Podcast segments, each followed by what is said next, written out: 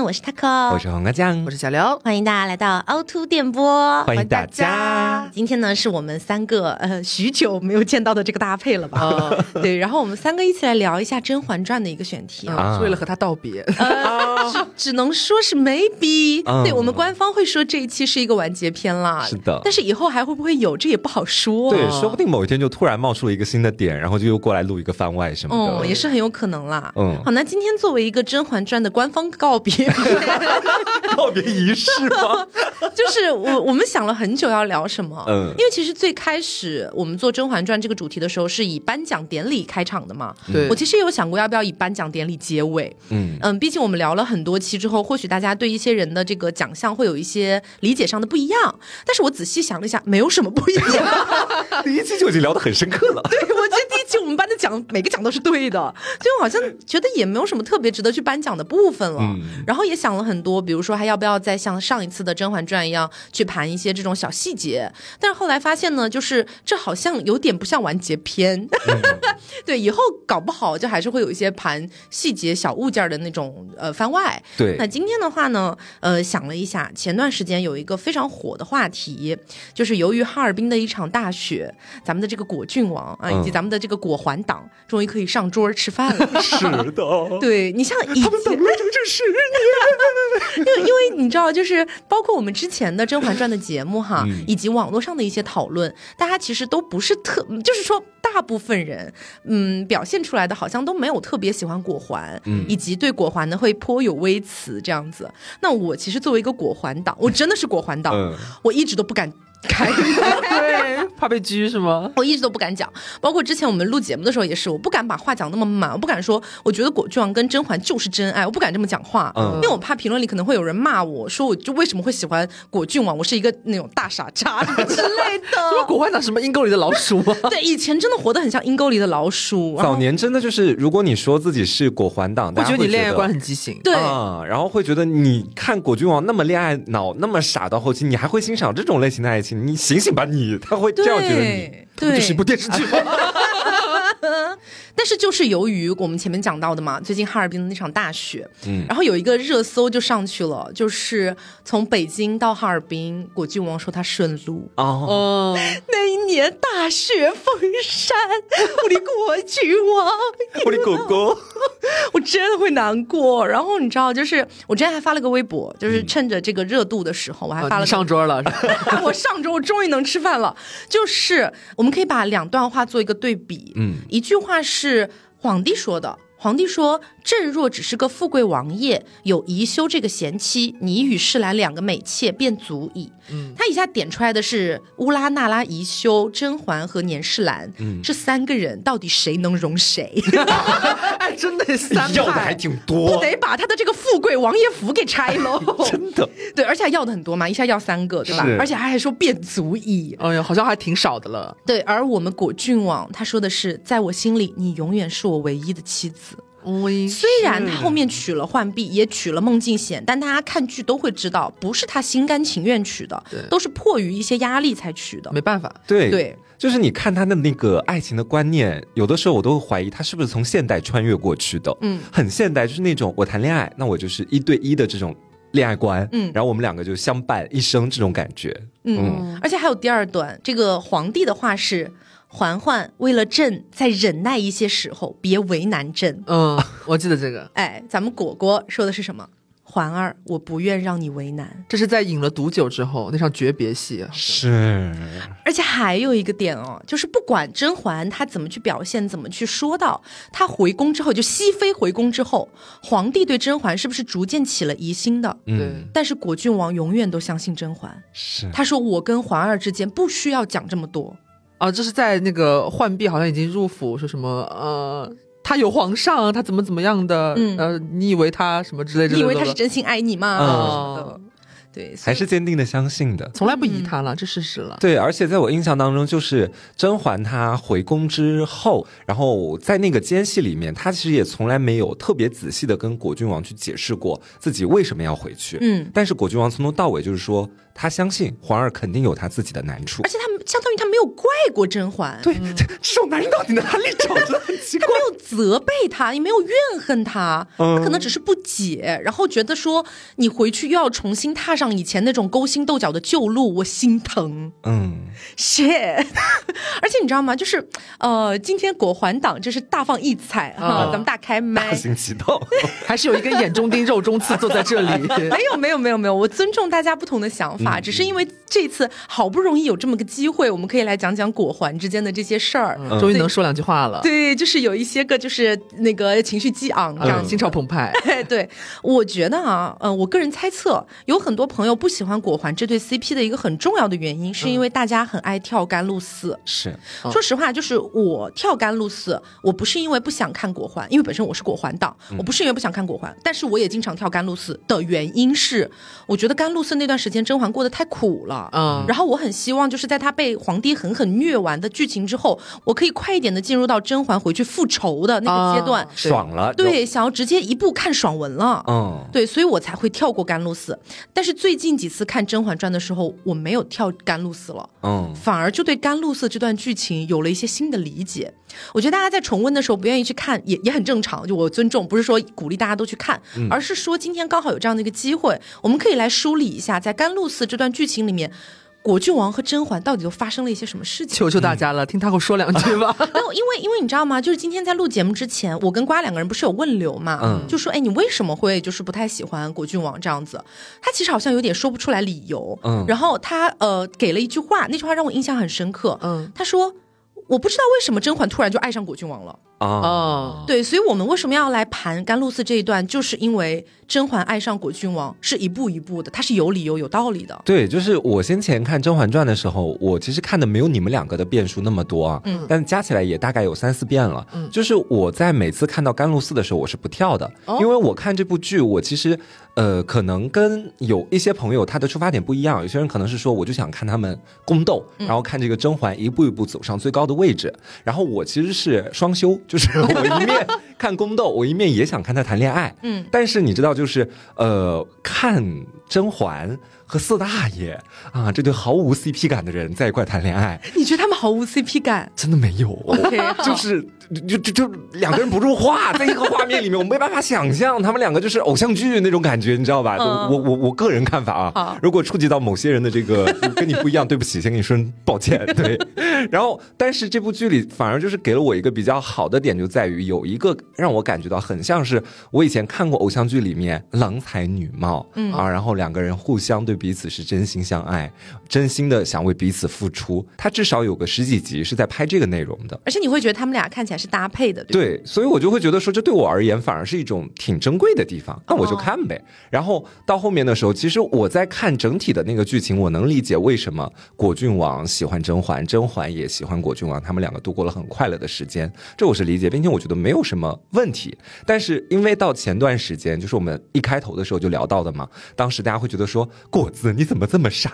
嬛嬛你也很奇怪，就大家会觉得果环他是不配的。那时候的主旋律大概是这个样子的。然后我当时，我首先可能是先质疑了一下我自己，嗯，我想说，哦，是不是我太理想化了？就是我觉得这个爱情它其实本身，嗯，还是要掺杂一点现实进去的。这种两个人独自在凌云峰里面，互相陪伴彼此到老，哎，确实就是童话里面的。嗯，然后果郡王的很多付出，也在现实里面看起来，比如说在雪里打滚，去给甄嬛降温，很多人就会觉得这很傻。但可能是我还长了一个童话脑袋吧，就是我觉得，呃，我大概明白你的意思，对，就是，呃，我不是硬要蹭 MBTI 啊，但是我觉得未必有点关系。我在看剧的时候，我的取向是一个绝顶绝顶的 ESTJ，啊，就是，嗯，我不知道大家能不能理解我，但是我举这个例子啊，呃，我说几部剧，比方说《甄嬛传》《知否》，嗯，还有那个韩剧《黑暗荣耀》。嗯，大家可能觉得他，我不是说他们一样或者是一个类型，但是在我看来，他们的逻辑在我个人看来是一样的，就是复仇或者是成长，大剧情为主，嗯，然后中间会有一条甚至两条的感情线，嗯，但是我特别特别喜欢《知否》和《黑暗荣耀》的原因就是和女主有感情线的人，就是主旋律那个人，最后走到老的那个人，他不拖后腿。他没有没脑子的时刻，这是我看剧我所谓的爽点。我不一定他复仇多么怎么样，就是你的情感辅助，就是和你打配合的人，和你组 CP 的人，也不能给我哩哩啦啦拖泥带水，我会很反感。就就像很多人不是看那种也有那种极端傻白甜女主的剧，也会觉得很恼火那种感觉是一样的。嗯，但是其实你要说知否的话，他不是其实也有小公爷那段，就是我也不喜欢小公爷，嗯，瓜也很喜欢小公爷。很喜欢小公爷，不要瞎你不是，就是我们等一下，我要确定一下，他蛮喜欢的。没有，你你你现在否认你喜欢小公爷，是因为风向都不喜欢小公爷，还是说你真的不喜欢小公爷？不是不是，我跟你说，我对小公爷的感觉一直以来都没变，就是我从来就没有表示自己很讨厌小公爷。哦，对，我对他的感觉就是我理解他的一些难处，但同时他是对不起明兰的，所以我对这个人整体是他的作风我不欣赏，他的脸我很吃。一直喜欢朱一龙，I know。但是，但是在我看来，就是我我不知道他能不能理解我说的意思，就是我觉得是有一些相似的。所以，当最后我们看《知否》，他其实还是和唯一的男主角。在一起，然后那条线也就放过了。他同时有一个变好的一个，他有自己的美好结局。我觉得在我来说算是一个完满的一个结束。哎，那我可以问个问题嘛？就假如说我们现在把《甄嬛传》的剧情做一个大幅的修改，嗯，前面都不变，就到熹妃回宫之后，嗯，然后假设果郡王不管怎么样，他理解了甄嬛，嗯，然后在宫中暗中辅助甄嬛，然后最后屠龙，并且可能果郡王在这个过程当中也死了，但他没拖甄嬛的后腿，嗯，你会 I love him。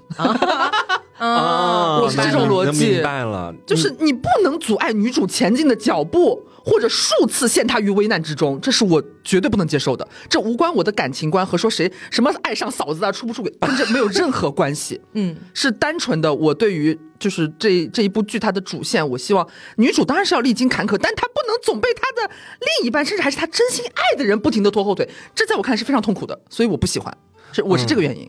我能够理解你的这种不喜欢，我也可以理解。对，但是可能对我来说，每个人看剧的爽点不太一样。对对对，就是我会觉得哈，我在看到虽然果子拖了他的后腿，但是果子的出发点是好的。他就是 他会觉得说，我这么做可能能表示我对嬛嬛一直都是真心，我只爱他一个人。所以在我这边，我会先看人物，再看剧情。嗯，我对果果这个人物，他的一个设定大致就是。他是一个我行我素，并且认定了一个人就一定会很勇敢、很勇猛的去爱的这样的一个人。嗯，所以他接下来的一些事情的逻辑，包括他犯的错误，包括他的一些很傻的举动，在我看起来都是符合他这个人性格以内，或者说他做这些事情不突兀的。嗯，那么我就是可以接受的。但他害人不浅。对，就是我我感觉是这样的。如果说呃《甄嬛传》的剧情可以像我们前面刚刚我提的那种假设一样，就是果郡王到后面他完全没有拖甄嬛的后腿，并且甚至还帮。助了甄嬛，或者我们不奢求他帮助甄嬛，起码就是他嗯，可能跟甄嬛再无任何交集，或者类似的感觉的话，我觉得要达成两个条件。第一个条件是果郡王放过了甄嬛，第二个条件是果郡王也放过了他自己，嗯，包括他的这段感情。对。但是我觉得这有一个前情提要，就是一个非常关键的前情，就是果郡王到死他都不知道为什么甄嬛要回宫。哦，因为当时瞒了他，瞒了他太多了。因为你想，果郡王就是我们所谓那个出差之前哈，就是他那个葬身黄河，哎，死讯传回来之前，他跟甄嬛的约定是，哎，我等我回来，我就带你离开凌云峰，然后呢，我们找一个那个快乐的小地方，我们就两个人生活。嗯，然后或许我会找机会把你的父母也解救出来，然后呢，我还找那个温实初要了假死药，对，抱他假死，对，把一切规划的特别美好，然后。对于果郡王的视角来说，他就是在出差的过程当中被人暗害，然后好不容易死里逃生回来，他唯一想见到的就是自己的额娘和自己最喜欢的女人甄嬛。嗯结果甄嬛告诉他，我已经就是在你走之后没多久就怀上你哥哥的孩子了，我现在要回去找他了。是你就是。这样的一个巨大落差，你要让果郡王身为一个人，他如何才能够心安理得的放掉甄嬛，也放掉他们的这段感情？嗯，我觉得好像在我的设想里面啊，只有是那种，呃，就是比较设计的比较完美的一些电视剧，把一个人物的性格给完美化了之后，他应该能做到。嗯，但是如果说我们要看一个剧，他的人物性格是比较丰满的，我觉得作为一个现实生活中的人，好像也很难做到这样的事情。对，就好比是你。可能一个月之前你要出一趟国，然后你出国之前，你跟你的对象或者你的老公或者你谁，反正就亲密爱人，你跟他约定好了，等我回来我们就结婚。婚，然后啊我们要有多么多么美好的生活，我们要如何布置自己的新家，等等等等，全都约好了，你们俩浓情蜜意。结果一个多月，可能你中途在国外出了点事儿，然后你一回来发现他跟他前任在一起了。然后他还怀了前任的孩子，然后他还回去跟前任结婚了，并且他说她从来没爱过你。嗯，你这个落差太大了。对啊，这也是我有时候觉得，就是尤其在经过你刚刚这么一假设，如果放到我们现代人，就我就是硬要拿剧里的东西去和现代去比一比，我换位思考是个什么思路？就觉得你是什么人间大圣人大情圣啊，可以做到像剧中的果郡王一样，经历了像类似他会举的这样的极端例子之后。你你居然不恨他，你居然说，你是一句黑话，对他就应该黑话。对他，他居然理解了他，甚至还一直舔狗式的爱下去。对呀，他都已经一直舔狗式的爱下去了，为什么还要纠结他有没有去就是拖甄嬛的后腿？因为我觉得他这本身就脑子有问题。就一个正常的人类遭受这样所谓的，因为你你确实不知道真相，那我们就站在一个我不知道真相的角度，我就是遭受到了绝顶的背叛，对不对？嗯，然后。为什么？为什么？我我的理解就是关于这个为什么它的原因，我的理解是比较简单的，有可能大家会有更深层次的理解啊。嗯，我的理解就是他完完全全的清楚甄嬛是一个什么样的人。嗯，他其实打心眼里他是不相信甄嬛真的在他走了之后没多久就去跟皇上搞在一起，然后还怀了皇上的孩子，并且从来没爱过自己。我我觉得果郡王是不会相信的，他只是不知道为什么，但是他不相信。对对，嗯，这是我的理解。OK，对，嗯，好。我觉得两边都没有错，就是一边觉得傻，一边又觉得他就是这样的一个人，然后他不相信那一点，他就是爱了。我觉得这两者是可以并存的，其实。但我其实觉得这样反而是让这部剧和我前面说，就当然每部剧各有各的精彩哈，但是我觉得它可能有区别很大的一个原因所在吧。其中有这样一个很重要的一个情侣关系的这样的一个剧情线，从一开始铺到几乎结尾的地方，嗯，我觉得还是蛮不一样的。虽然说我不欣赏吧。我觉得他的讨论价值其实是蛮高的，对，不然也不可能这么多年的时间里面，大家一直都在有各种各样的争论。嗯，郑晓龙专门的，我跟你说。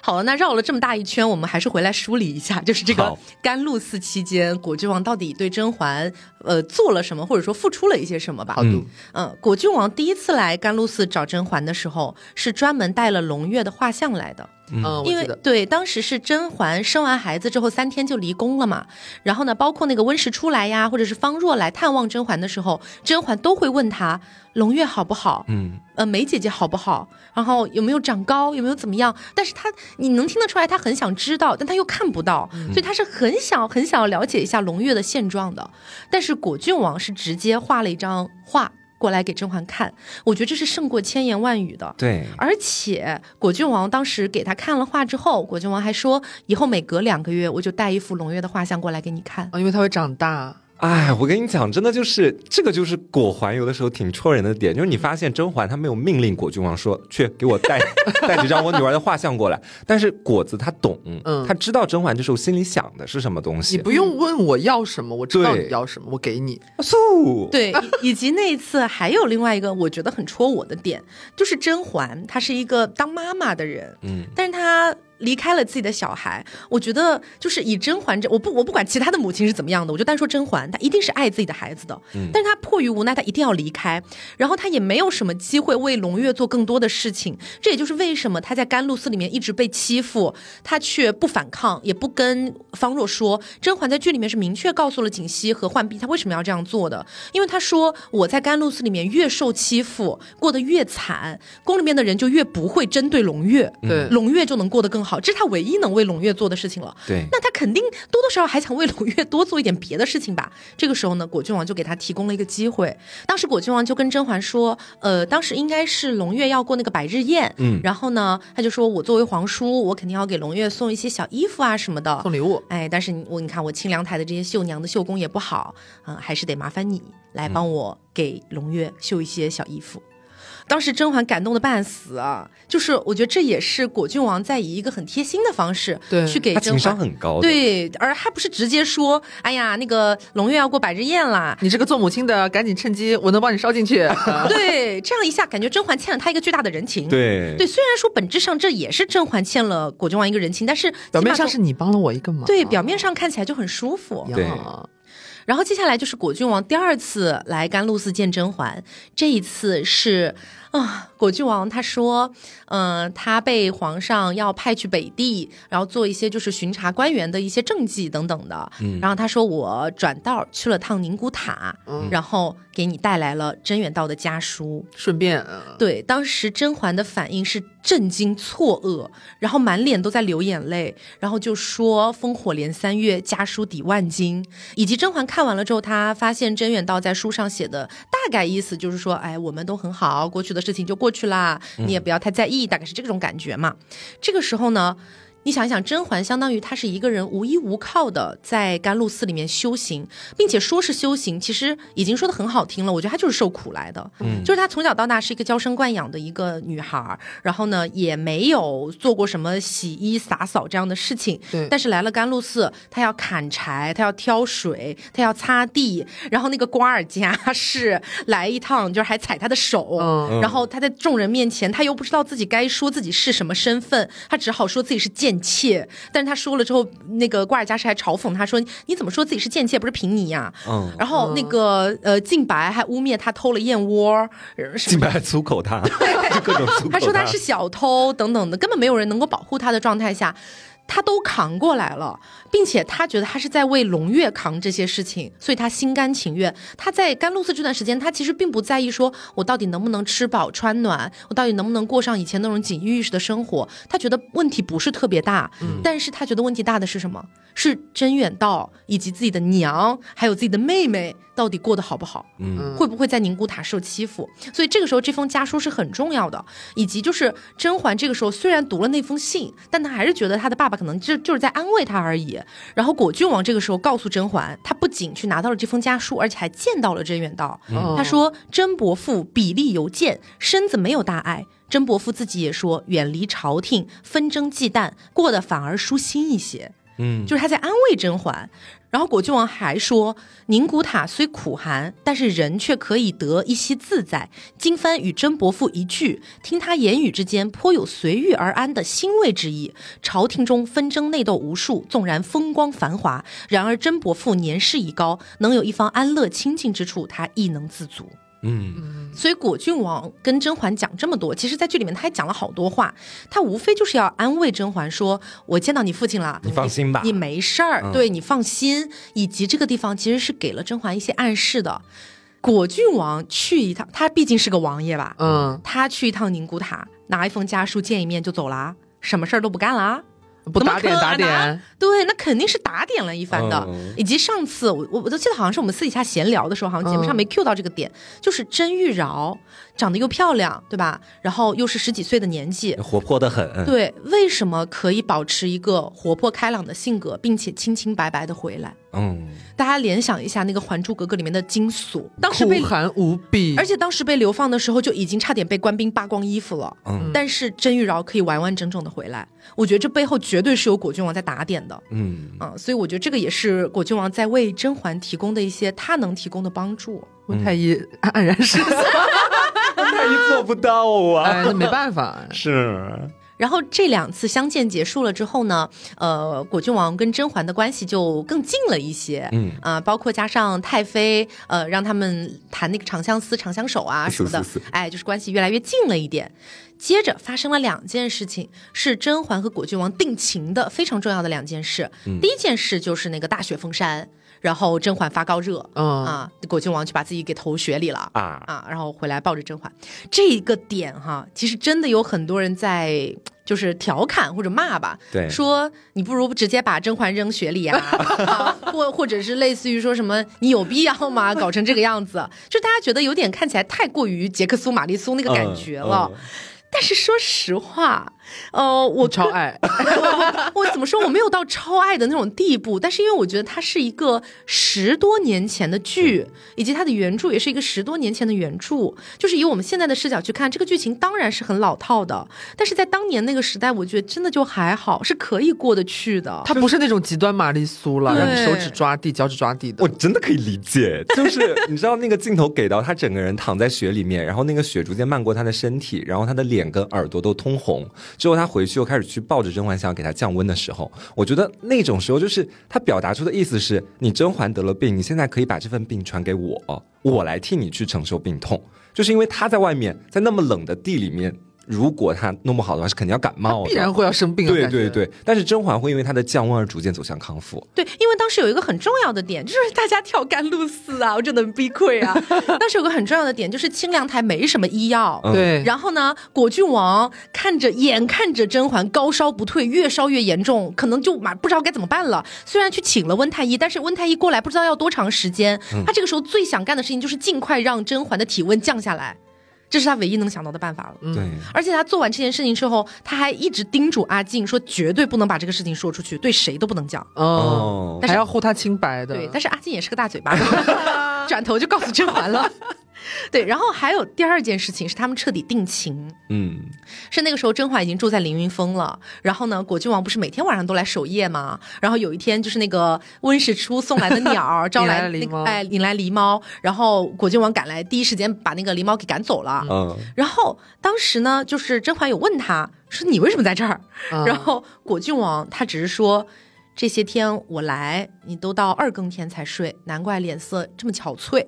嗯，然后甄嬛说：“你是千金之体，你是王爷，你何必要这样为难你自己呢？”然后果郡王的回答是：“这有什么为难的？”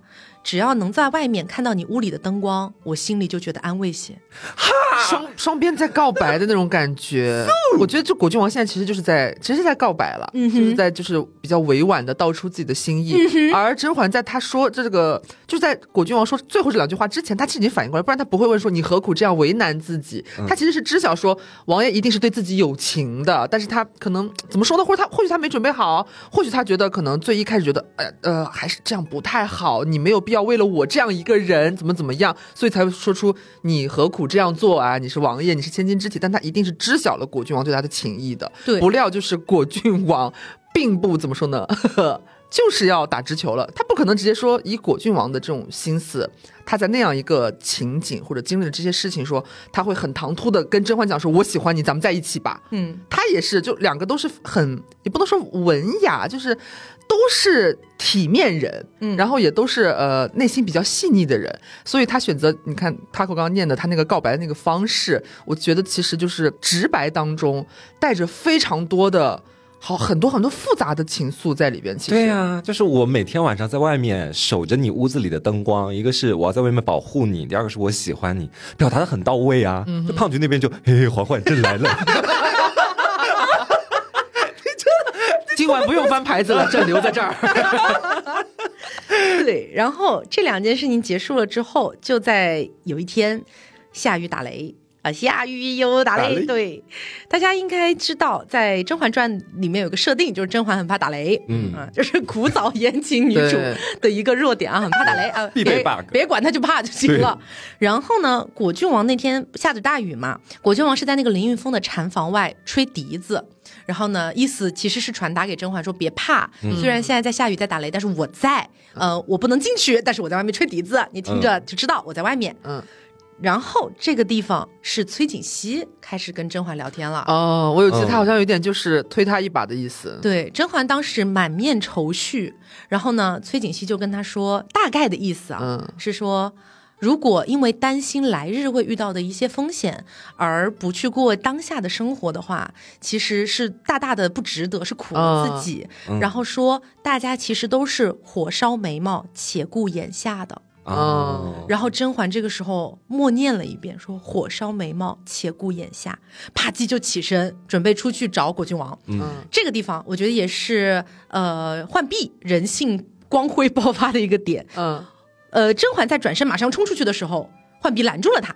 嗯，拦的那个当下，嗯，我很久没看了，我会以为是什么 浣碧这还要拦一下吗？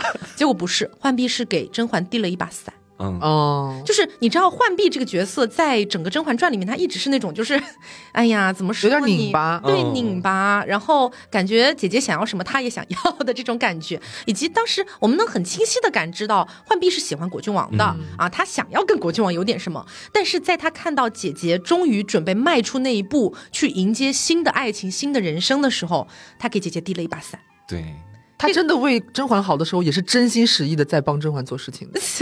糊涂的时候也是真糊涂，他就是这样一个人物。好，于是呢，咱们的这个嬛嬛，他就冲了过去，在雨中和这个果郡王抱在了一起。嗯，然后呢，果郡王当时说的是什么？他说：“我觉得自己像在做梦。”嗯，然后果郡王还说了一句：“他说，我终于可以和你在一起了。”嗯，因为得到了你，所以我以前失去的所有东西，我都觉得值得了。哎，我们这个这个地方来分析一下，他以前失去了什么呢？他其实没有说过他失去什么。那作为一个尊贵的王爷啊，哎，这个感觉也是各方各面都生活的挺不错的。他失去了什么呢？失去了王位，啊，因为大家都知道，其实先帝是更喜欢果郡王，骑射俱佳。对，这个皇帝其实有明确的讲过，也是更属于他的，什么骑射啊，都是皇阿玛什么亲自教的啊，干嘛的？他给的是舐犊之妻，哎，老儿很嫉妒你。对，我觉得是不是在曾经的某个时刻，呃，果郡王可能其实是有想过的。如果当初我争得了这个皇位，那嬛嬛是不是就是我的妃子了？嗯，对，我觉得是。哎呀，然后这个时候果郡王开始问甄嬛说：“嗯，那你是什么时候喜欢上俺的哩？” 哎，他有问一下嘛？甄嬛就说的是：“或许是清凉台，或许是在河边，或许更早，但每每在我最需要你的时候，你永远都在我身边。”其实早在宫里的时候，我就已经把你当知己了，只是当时碍于很多的因素，我不能说出口。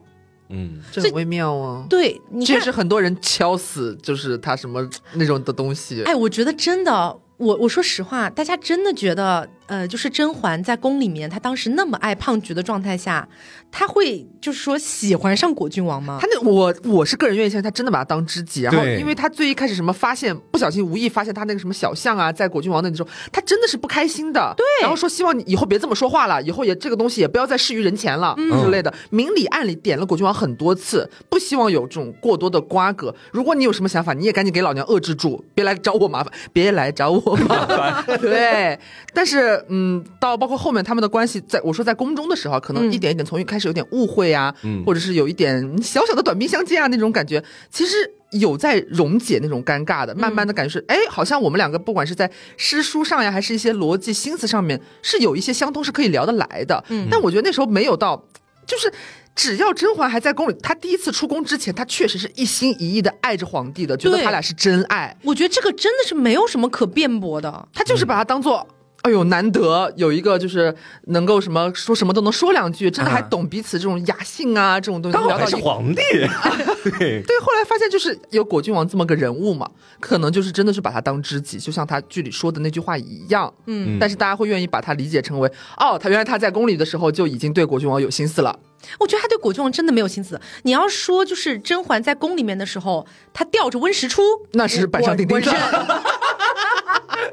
肯定的，他确实吊着温实初啊，有事儿实初哥哥，无视温太医，大概是这样的感觉。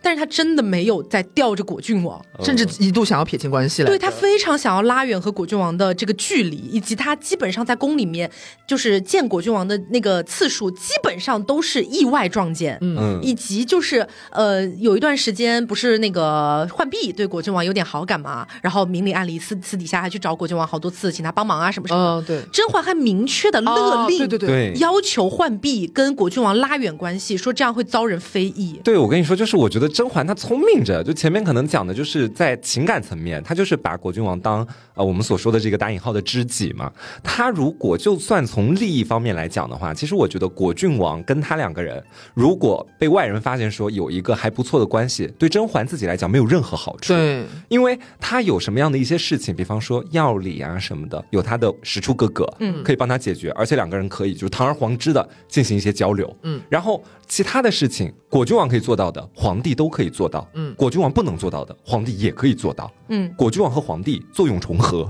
对，就是在宫里的那个时候，其实我说真的，果郡王，我们我们说的那个难听一点啊，嗯，果郡王对甄嬛来说其实没有什么利用价值的，是的，如果你从利用价值的角度来讲呢，对，然后当时甄嬛那么喜欢胖菊，我真的不相信她那个时候就会对果郡王存有什么心思，嗯，我觉得是纯养眼。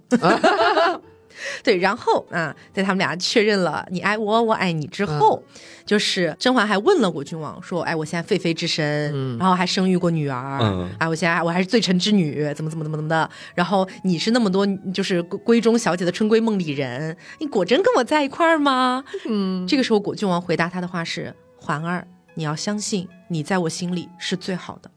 我巴不得现在就告诉额娘，我跟我最想在一起的人在一起了。”啊。直接见家长哎，带回去见家长，这话蛮戳的，放到现代也很戳。其实对呀，That's why I like 郭焕，You know。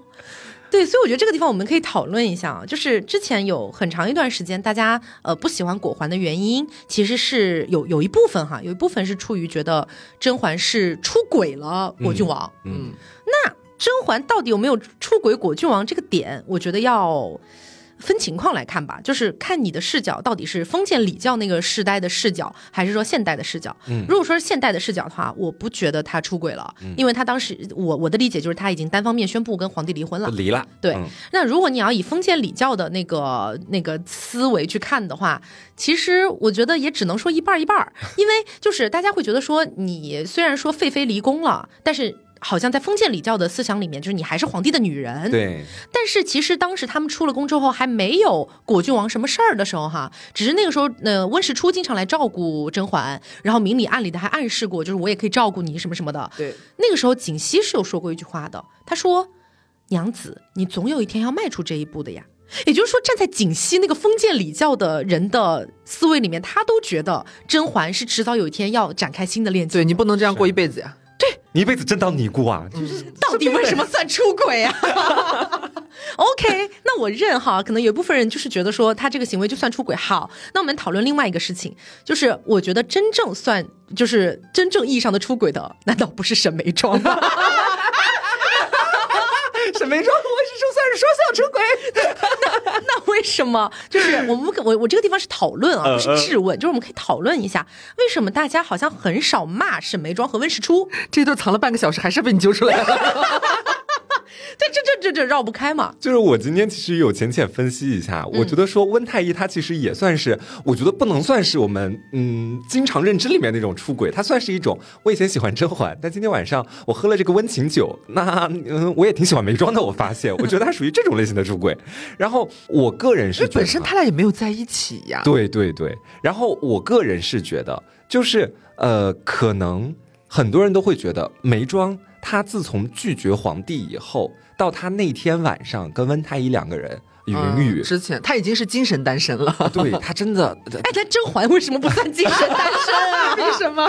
救命啊！他都已经说了，若有国丧，天下皆知。就是因为我觉得梅姐姐真的可太久了，你知道吧？所以大家看到说，哎呀，我们梅姐姐终于有一个男人，且是她一直朝思暮想的温太医，而这个人也不错，那给他一次吧，又能怎么样？对吧？大家心里面好歹还有一种这种怜悯之情，我觉得是。可是我们反过来说一下啊，就是我我我非常认可你们刚刚说的所有的东西，我只是从另外一个角度我们来看一下，就是眉庄当初就是言辞拒绝这个皇帝啊，咱们说单方面宣布离婚的这样的一个举动的原因是华妃陷害他假孕，对。啊这么个事儿，然后呢心灰意冷了，对皇帝就不相信他嘛啊，于是就永远的心灰意冷了，就永远不会再爱皇帝这个这么个人了。好，这是眉庄这边的视角，甄嬛这边呢，嗯。她被人陷害，误传纯元故衣，然后皇帝幽闭她，然后呢还婉婉泪亲，哎，还婉婉泪亲，然后还流放她的父亲、母亲、妹妹，然后当初为了救甄嬛，甄嬛从小当姐妹一样长大的刘珠，为了保护甄嬛，为了救甄嬛，撞到刀口上死了，嗯，然后。甄嬛离宫修行去了甘露寺，宫里面的人给了甘露寺的那些尼姑一些暗示，然后明里暗里的欺负她，践踏。就像我们前面讲的，砍柴挑水，所有的脏活累活全部塞给就是莫愁一个人干，然后莫愁手上全是冻疮，还诬陷她偷吃燕窝，诬陷她得了肺痨，然后那个宫里面的人过来就是那个祭祀啊什么的，还就是羞当面羞辱她，等等等等这些事情。我说句实话，苦难确实不能对比啊，不能不能够比较。但是我真的觉得他比眉庄惨 嘞，我真的觉得他惨多了吧？因为因为你要认真的说的话，眉庄他确实是被陷害了，然后他确实也心灰意冷了，但是他并没有影响到自己的家人吧？他的家人并没有因此而什么被流放吧？然后也没有生生的剥夺眉庄和自己的孩子的相处的机会吧？然后也也没有什么没有在被人欺凌践踏吧？对。哇，你这么一说，我突然就发现，其实有的时候，那到底为什么呢？因为你知道，我每一次看《甄嬛传》，我哭的最惨的地方，我我好像觉得跟网络上大家讨论的有点不太一样。大家讨论哭的最惨的地方，一般都是梅姐姐死的那个地方。嗯，梅姐姐死，我是难过的，但我不会哭得很惨，我可能会流一滴眼泪这样子啊。但是我哭的最惨的地方，永远都是那一段，就是甄嬛，呃，生下胧月之后，她决定要离宫的那一个场景。就他说“井水汤汤，与君长绝”的那一段啊，那是我每次哭的最难过的地方。你在那段会哭？我会哭的很难过，而且基本每一次看，即便我没有大哭，我也会眼角湿润。我看那段从来没有任何。其实我觉得是从刚刚你们两个讲述的那个话语，我猜测一下啊，嗯，就是抠子，你会不会把自己带入到甄嬛视角？在看那部剧的时候，这个其实我之前有讲过嘛，就是可能看头那么一两次的时候，会有点带入甄嬛。对，但是其实，在后面的时候，我就已经是上帝视角了，没有再带入任何一个角色。是为了做节目。我当时看我我为什么看那段我会哭，是因为我觉得甄嬛真的很可怜。嗯嗯嗯，我我觉得她好不容易，就是她觉得自己这么爱皇帝，然后好不容易她终于能够顺顺利利生下一个孩子，但是却因为纯元的这个关系，然后也不是她想要的结果，她就必须要就是非常以惨烈的那种状态离开这个宫。嗯，我我觉得太可怜了。嗯，明白。对，而且加上我本身是一个比较喜欢 BE 剧情的这么一个人啊，对，所以但凡一对就是 CP BE 了，我都会很开心。所以你知道，就是就是哭完之后眼泪一抹，露出邪魅一笑，剧情太精彩，对，是太棒，虐到我了，太棒了。对，你知道，就是就是，如果说甄嬛呃后来回宫了之后，假设啊，我们假设剧情，假设她跟皇帝重修就好了。我会觉得这是个烂剧，嗯，会觉得 B E 就 B E 了，你干嘛要和好？以及包括如果最后果郡王没死，他们最后就可能什么屠龙了之后，两个人又幸福快乐生活在一起，那不行，烂剧。对，对我来说这样也不行。对，我觉得就得 B E。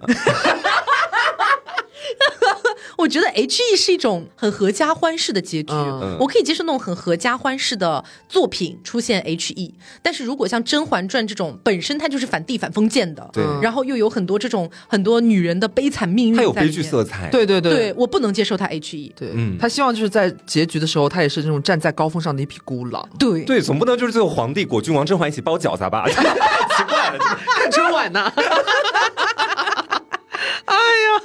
那前面不是在讨论就是甄嬛跟果郡王算不算出轨嘛？嗯，这个问题呢，我咱们还是只能打个问号。嗯，呃，然后我们不是进而聊到这个呃沈眉庄和温实初嘛？这个铁定出轨，这他妈有什么可辩的？这你你不管以哪个时代的来看，你都只能这么认，对不对？好，然后我们接着往下往后说哈，就是这个太后。嗯，哎呦，你连太后都要拉出来溜溜。哎，咱们乌雅成璧女士啊和这个隆科多大人。大家觉得他们算什么呢？哎，因为我对这段剧情，其实他在剧中描述的他们的过往，嗯，也其实就那么一个片段而已。对对对。然后包括后面就是皇帝林心举，他当时看到了什么，但其实已经是之后的事情了。嗯，我们只能知晓说，好像是在先帝那辈儿的时候，咱们乌雅成璧女士是有点被隆科多所谓打引号的诓骗，或者是使了一些伎俩。他本来以为自己可以和隆科多在一起，然后之后什么就是。撂牌子出来就可以和他在一起了，嗯，结果实际上是被隆科多所谓的利用了，然后专门穿了什么先帝喜欢的粉蓝色，结果莫名其妙进了宫，成了妃嫔，然后一步一步莫名其妙走到太后的位置之类的，就嗯，对，也有悲剧色彩在里边。我觉得其实本来他们两个。在起码，我觉得是在乌雅成璧的视角来说，他和隆科多本身是可以成为一对璧人的。嗯，结果没有想到自己的另一半其实可能 maybe 为了自己的仕途或者怎么样，将自己献祭于在这个过程当中作为一个棋子去这样利用了。嗯，所以本身我并不觉得他们两个之间和先帝，我这我觉得这很复杂，就有点像是我本来爱着 A，但 A 骗了我，让我跟 B 在一起，跟 B 在一起。这本身这个这个出发点，你就会对这个呃女主角，就乌雅成璧这个角色，你会有一种怜悯之情，先入为主的怜悯之情，你会觉得她本来就是受害者。嗯，但是我其实也有点，哎，我我可能有点精神洁癖或者怎么样的，我对这种在我看来不合逻辑的，地方，我就会有质疑。就比方说，我觉得这也是绝顶的背叛，和绝顶的，就是你这对我做的太恩断义绝、无情无义的事情了。我一片真心向你，我想着怎么撂牌子之后，然后我可以和你在一起，你也是这么答应我的。结果你其实诓骗我，让我嫁给了皇帝，这是你的一步棋。然后后面还怎么？皇阿玛他是天子，额娘美隆科多紧紧的抱在怀里。对，这究竟是一种怎样一种畸形的恋爱？对，太吓人了。小宝，这是畸形的爱。我会觉得这种感觉是，你已经遭受，我我可能就是我没有办法完全去代入，或者说是我代入之后，我是否真的也会做出一样的事呢？我不愿意想这个，我就是站在一个看剧人，或者是我旁观的一个角度，会觉得。这种背叛和欺骗是我个人不能接受的，所以我不能理解为什么。那咱们入宫了嘛？那可能一心搞事业，最后你成太后了，是不是？怎么还和隆科多？他把你一步步逼到就是到宫里边，你成了太后了？怎么你你你你当太后挺开心的？然后呃老情人，咱们说难听点，老情人啊也还在宫里边啊。哎，咱们情难自抑。哎，对，好像一切也挺合理的。